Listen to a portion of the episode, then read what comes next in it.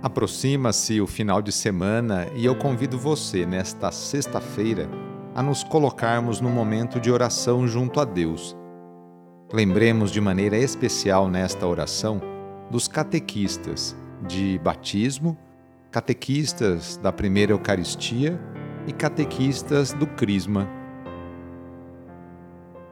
Iniciemos esta oração traçando sobre nós o sinal da cruz, sinal do amor de Deus por cada um de nós.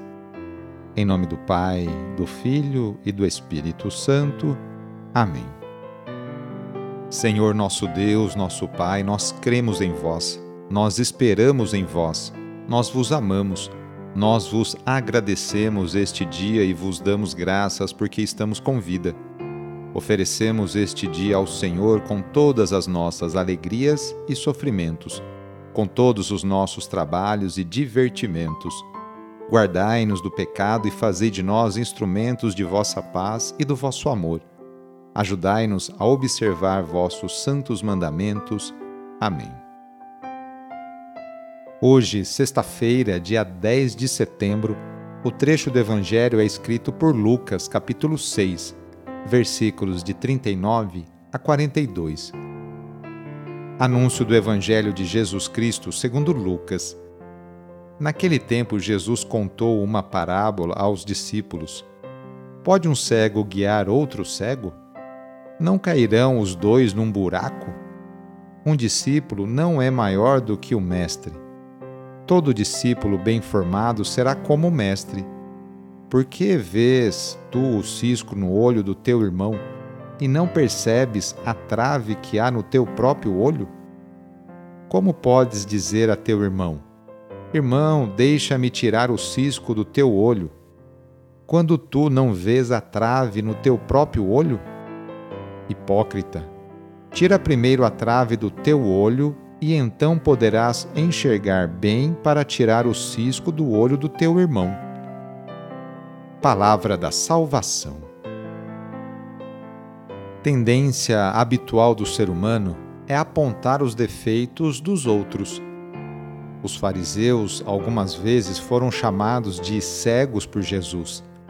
Por se acharem melhores que os outros, pensavam ter as credenciais para criticar o próximo.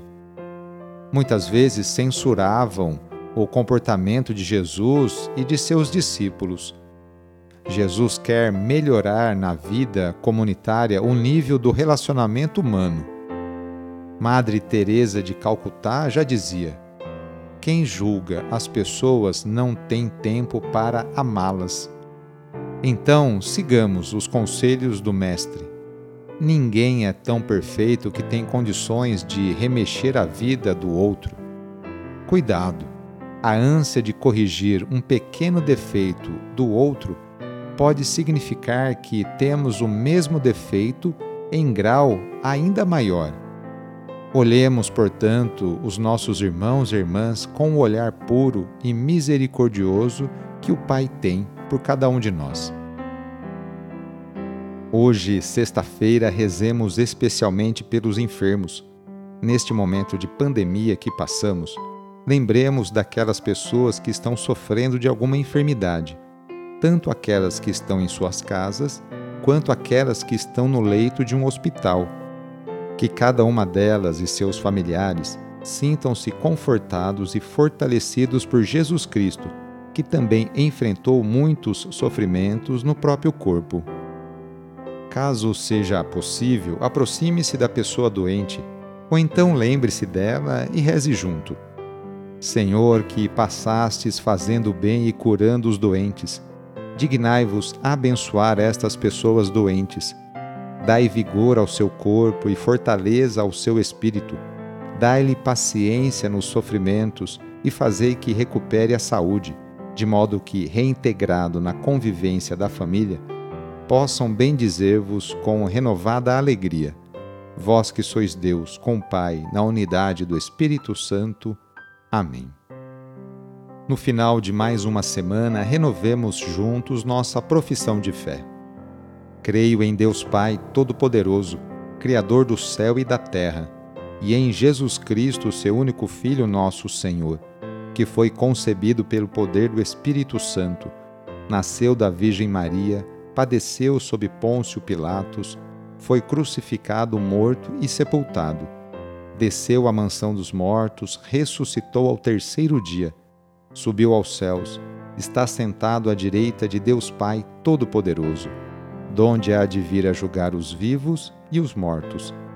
Creio no Espírito Santo, na Santa Igreja Católica, na comunhão dos santos, na remissão dos pecados, na ressurreição da carne, na vida eterna.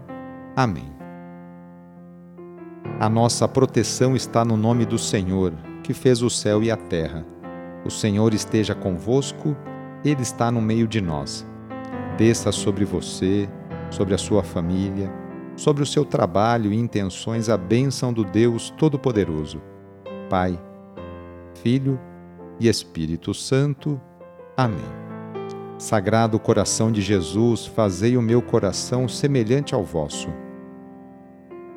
Sou o padre Edmilson Moraes, salesiano de Dom Bosco e moro atualmente em Piracicaba, no estado de São Paulo.